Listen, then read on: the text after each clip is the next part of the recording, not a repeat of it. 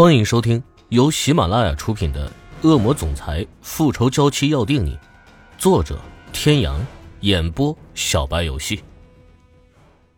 第四十一集，池小雨这才反应过来，即便再不情愿，他也不能再继续跟戴维说不要脸了。僵硬的脖子转过头，对着欧胜天弱弱的说了一句：“我爱你。”半晌，没有听见欧胜天的回应。众人也没胆催，只好耐心等着。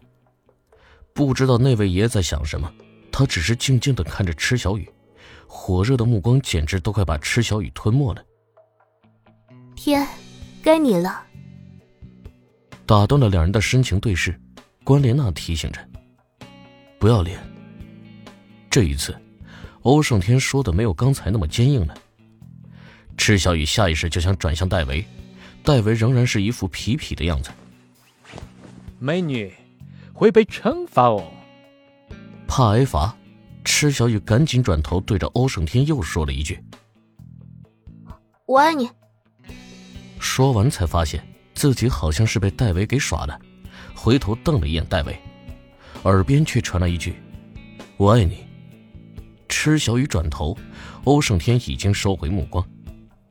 关莲那妖艳的红唇露出一抹欣喜若狂的笑，在他眼中却是那么的刺眼。他没有看到欧胜天说出“我爱你”的时候，其实眼睛是看着他的。没人敢说欧胜天错了，关莲娜的笑却误导了他。他一遍遍的告诉自己这只是个游戏，可在听见欧胜天说出那三个字之后，心好像空了一块。这是他第一次听他说“我爱你”，却不是对他说的。在那之后。池小雨的精神始终无法集中，脑海里回想的都是他说的那句“我爱你”，以至于频频出错，不得不接受惩罚。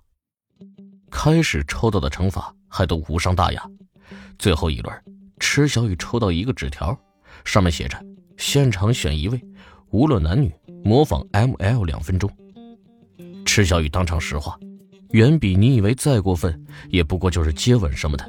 可是 M L 是什么？还有括号里的“无论男女”是个什么意思？还可以男男或是女女。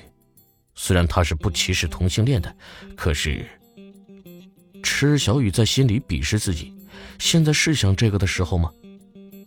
关莲娜一脸看好戏的神情，刚才的游戏她也看出来一些端倪。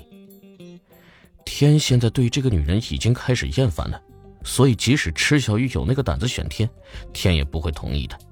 可是，如果他选这里的任何一个人的话，那么他只要等着看好戏就行了。池小雨面如土色，为难的看了一圈，视线所过之处，除了戴维那个痞子，其他人都是要么看天，要么装作聊天。又不是不要命了，欧总带来的女人，他们可不敢碰。最后把目光定在戴维身上，不等他开口，戴维嘿嘿一笑。荣幸之至。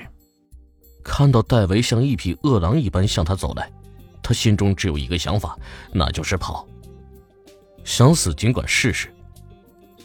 阴森森的话语像一把尖刀，直接插进戴维的心脏，将他整个人完全冻住。戴维露出一副爱莫能助的表情，缩了缩脖子，退了回去。关莲娜的脸色瞬间难看了起来。天，游戏而已，你用不着这样。欧胜天并不答话，一双黑眸悠悠的直视着池小雨，传递了一个讯息：“你敢选别人试试？”原来刚才那句话不是说给戴维一个人听的。要不就算了吧，女孩子脸皮薄，你们说是不是？为了打破这诡异阴森的气氛，有人提议，有人附和。规则就要遵守，游戏也不例外，否则传出去。别人会说我欧胜天仗势欺人。哎呦喂！所有人的嘴角都在抽抽。刚才是谁仗势欺人、乱改游戏规则的？赤小雨知道自己今天是无论如何也躲不过去的，把心一横，抬手朝着欧胜天的方向一指：“我选他。”欧胜天的嘴角轻轻的勾了勾，所有人都不约而同的擦了擦自己的眼睛。What？欧总刚才那是笑了。我自己来。即便是一开始带着看戏性质的关莲娜，都在这一刻听出了异样，嘴角的笑容更深了。主动起身站在一边，欧胜天将双臂闲适的搭在椅背上，双腿交叠在一起。欧总这是怎么了？虽说这是个游戏，可在场的人谁敢看他表演？他坚持自己不说，还非让女人主动。欧胜天虽说不是什么善茬，在公共场合却从来没有强迫过任何一个女人。今天怎么会如此这般？甚至可以说是在羞辱一个女人。刚才他不是还对着他说“我爱你”吗？池小雨的脸变得更加白了，站在那里晃了晃。这个男人真不是一般的狠，以往不管再过分，都只是在家里，而今天，他要自己当着那么多人的面，像个婊子一样的取悦他吗？不愿意，我也不勉强。不，池小雨打断他，他知道，他不会这么好心的放过自己的。如果现在不满足他的要求，回去了，只怕会更惨。欧总，我忽然想起来，公司还有一件急事需要我去处理。我急事吗？慢走不送，你可以准备找工作了。轻描淡写的语气，再没有一个人敢提出离开。哦，你会不会？戴维，别说。几个月的相处，他总还是多少知道这个男人的脾气的。在这种情况下。他只有一个选择，就是满足他的要求。别人越是求情，到最后倒霉的就越会是他。